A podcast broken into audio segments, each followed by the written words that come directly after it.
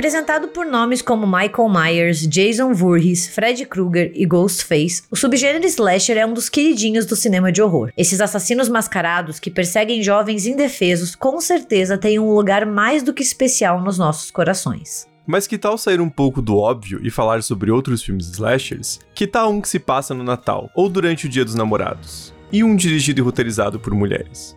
Hoje, separamos alguns desses filmes da década de 1980 para você se divertir e aprender tudo sobre o subgênero. Pode entrar que está começando mais uma Cabana RDM.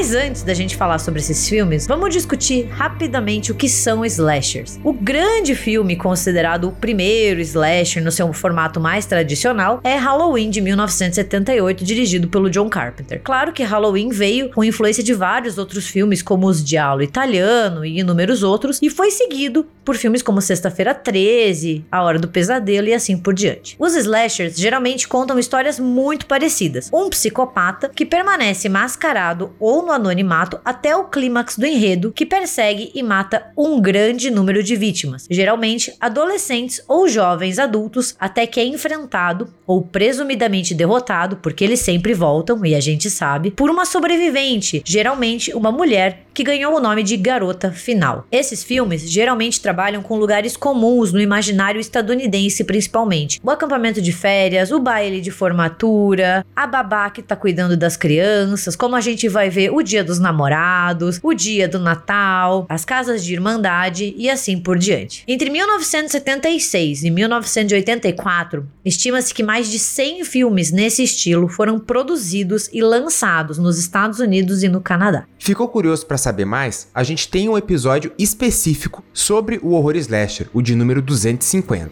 Então confere lá que a gente conta essa história de um modo mais completo.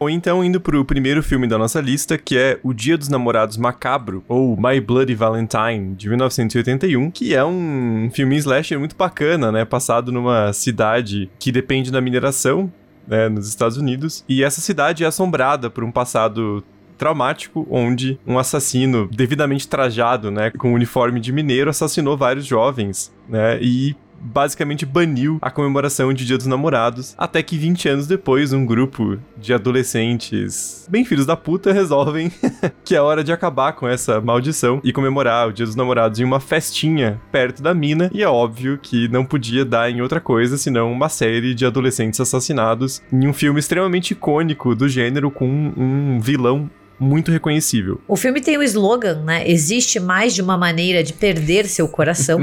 e veio direto do Canadá, né? Então, ele é um dos grandes slashers do início da década e um dos primeiros a trabalhar com essa ideia de uma data comemorativa. E a gente vai ver isso se estender em várias outras produções. Dia dos Namorados, Dia da Mentira e assim por diante, né? E foi muito embalado pelo sucesso de Sexta-feira 13, porque ele foi distribuído pela Paramount, que escolheu distribuir o filme nos Estados Unidos com uma condição: tinha que ser ser picotada e a violência explícita foi reduzida e a versão que chegou por muito tempo até a gente foi altamente editada. Mas graças à internet a gente tem a versão, né? A versão aquela que é legal, aquela que tem tudo. Né?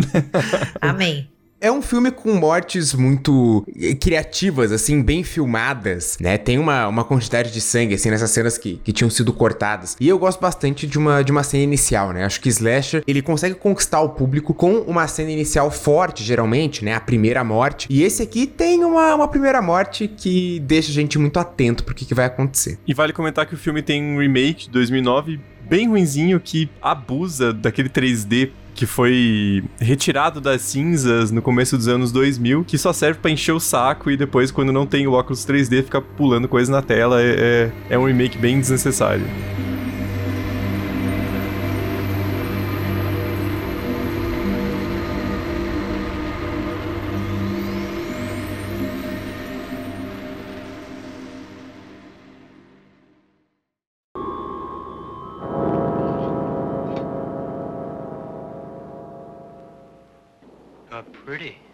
All of you are very pretty.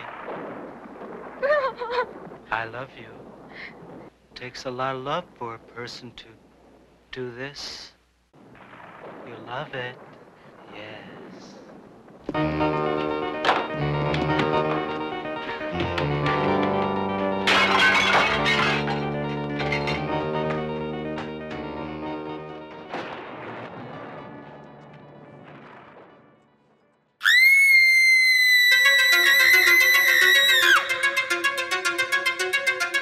E o segundo filme da nossa lista é uma pequena joia dentro de uma lista infinita de slashers dirigidos e roteirizados por homens, que é o The Slumber Party Massacre, também conhecido no Brasil como Slumber Party O Massacre ou só O Massacre, que é um filme de 1982, dirigido pela Amy Holden Jones e escrito pela Rita Mae Brown. O filme foi produzido inclusive pelo Roger Corman e inicialmente era para ser uma grande sátira, uma grande paródia aos filmes slashers com altas doses de humor. Quando ele foi feito, eles acabaram mudando um pouco o tom para entregar um filme de horror, mas ainda assim ele tem momentos memoráveis que tira muito sarro desse subgênero. Se você ainda não assistiu, ele segue um grupo de amigas que são veteranas da escola que resolvem fazer uma festa do pijama, só que elas não imaginam que um assassino munido com uma furadeira está solta no bairro, atacando aleatoriamente qualquer casa. É um filme muito divertido. Se você ainda não assistiu, vale muito a pena conferir. É a única franquia composta de quatro filmes com esse primeiro filme, que é dirigida só por mulheres. Então, assim, vale muito a pena dar essa chance, porque é um filme único nessa lista. E o assassino é muito estiloso, né? Porque a furadeira é uma furadeira enorme, né? Não é aquela furadeirinha de mão, assim. É a furadeira gigantesca. Então, deixa ele bastante ameaçador, bastante fálico, mas também gera umas mortes bem, bem bizarras, assim, porque é, é uma arma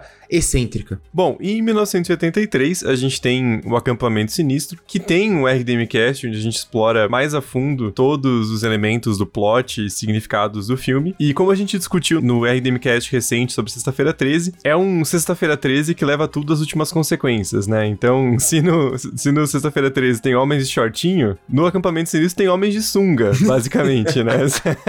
Enquanto no Sexta-feira 13 são adolescentes monitores que acabam mortos, no Acampamento Sinistro são crianças e o diretor do acampamento acha que não tem problema nenhum em manter o negócio funcionando, né? E vai morrendo criança e vai tudo continuando. Então, é tudo elevado ao próximo nível da bizarrice, né? É um filme de um orçamento bem baixo. A gente vê que ele tenta seguir bastante no sucesso desses filmes slashers, principalmente Sexta-feira 13. Mas ele ficou muito famoso e é lembrado até hoje por causa do seu final chocante e extremamente perturbador, o qual vale muito a pena assistir, nem que seja só para você ficar com aquele final final na sua cabeça. Fica aqui também o destaque ao bom trabalho de maquiagem do filme, né? Que consegue fazer aí uns, umas mortes, uns machucados bastante bizarros. Tirando o bigodinho, né? Tirando o bigodinho. policial lá que eles fazem, eles pintam na hora que. Sensacional. A gente tá avisando que o filme tem um baixo orçamento, tá? Então vá avisado.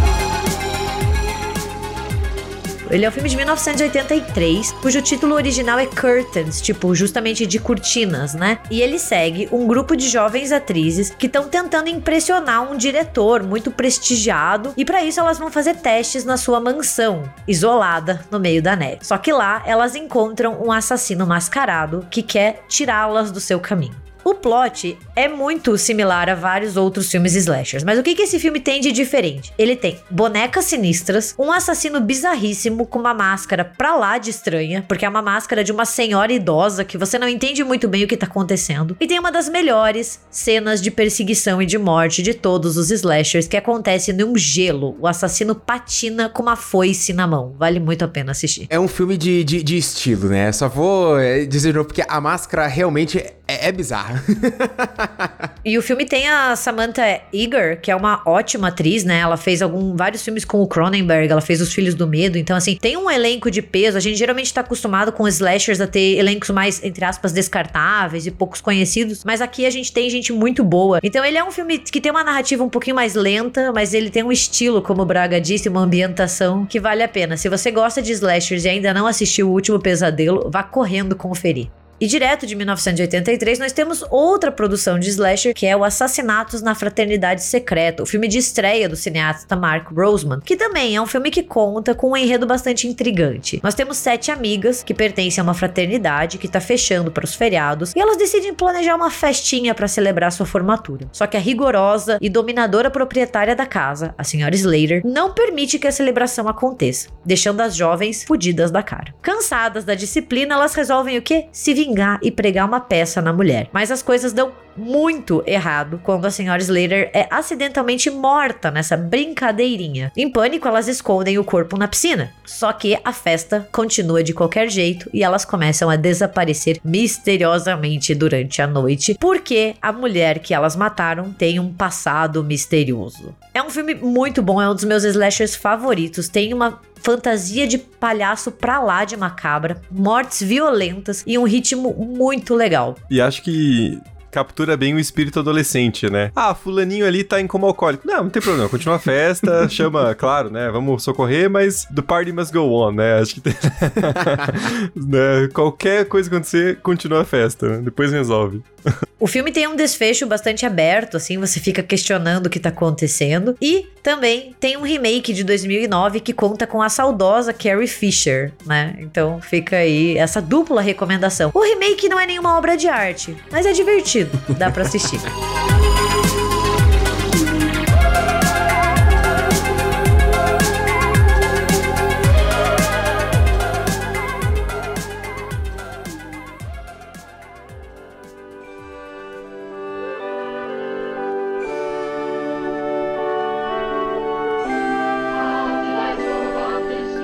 Twas the night before Christmas, creature was stirring, not even a mouse. The stockings were hung by the chimney with care, in hopes that St. Nicholas soon would be there.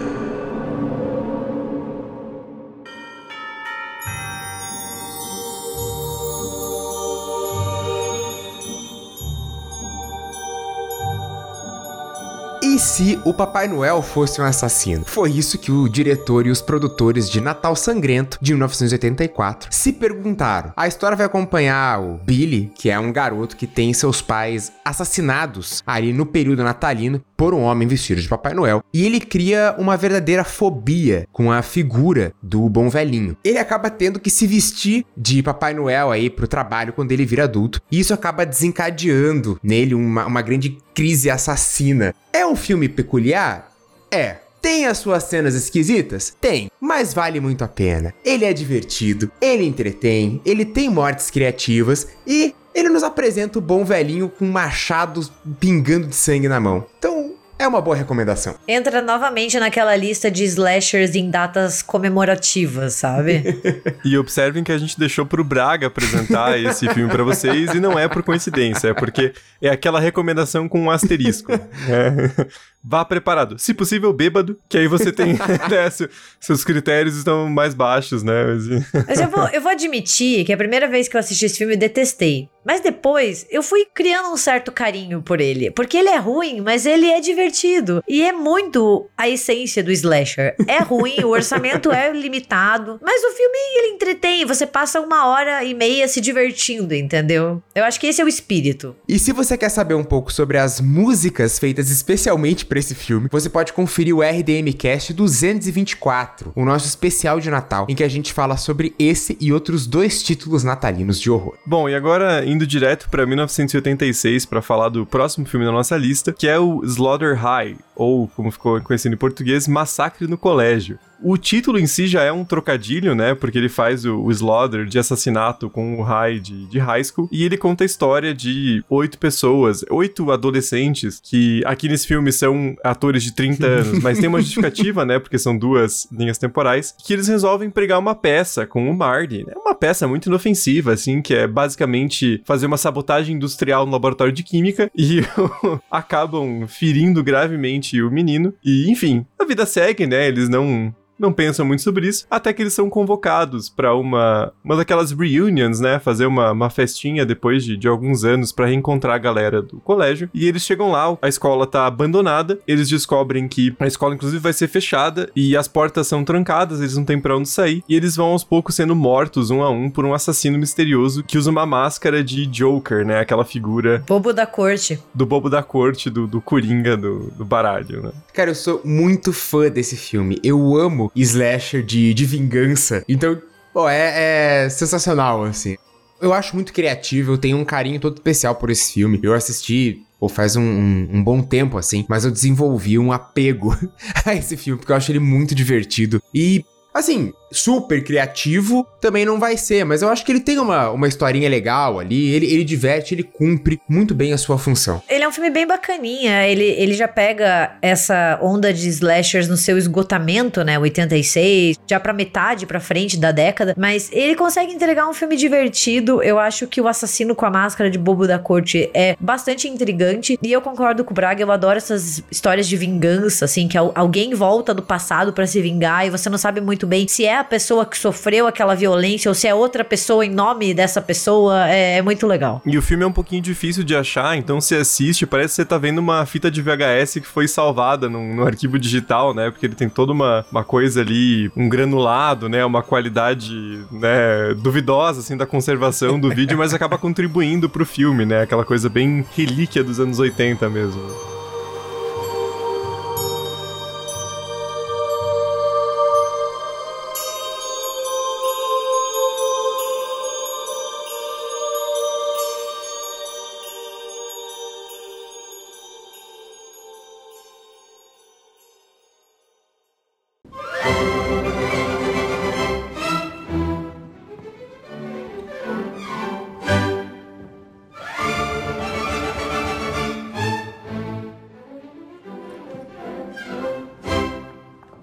Então o RDM agora tá pegando um avião pra Itália, porque o último título da nossa lista é O Pássaro Sangrento, de 1987. O diretor Michele Soave imaginou uma trupe de teatro que vai encenar de uma maneira bastante musical e, e dança, uma coisa bem performática, a história de um assassino. Só que daí aparece realmente um assassino ali no meio. E as coisas vão se complicando cada vez mais. Então tem esse ambiente do teatro, o assassino, né? O nome do, do filme é O Pássaro Sangrento. Ele usa uma uma máscara, uma cabeça de pássaro cenográfica. Então tem todo um estilo. É um filme italiano, então ele tem muita personalidade, muito estilo, né? Ele é um filme bastante, bastante particular e ele tá nessa, nessa lista porque é um excelente slasher. Eu acho que ele é o filme mais estiloso dessa lista. Ele tem uma ambientação muito própria, ele tem toda uma cenografia, uma imagem, assim, que, que só um italiano poderia fazer em um filme slasher. Eu gosto muito da metalinguagem que ele usa, porque eles estão fazendo uma peça sobre um assassino que usa uma máscara, uma cabeça de pássaro, e daí tem esse assassino que persegue eles e eles estão todos trancados dentro do teatro. Tem cenas belíssimas, eu sei que é bizarro falar isso, mas tem cenas belíssimas no filme, então vale muito a pena sair um pouco desse eixo Estados Unidos Unidos, Canadá e ver o que outros países entregaram de slashers, como é o caso do Pássaro Sangrento do Michele Suave.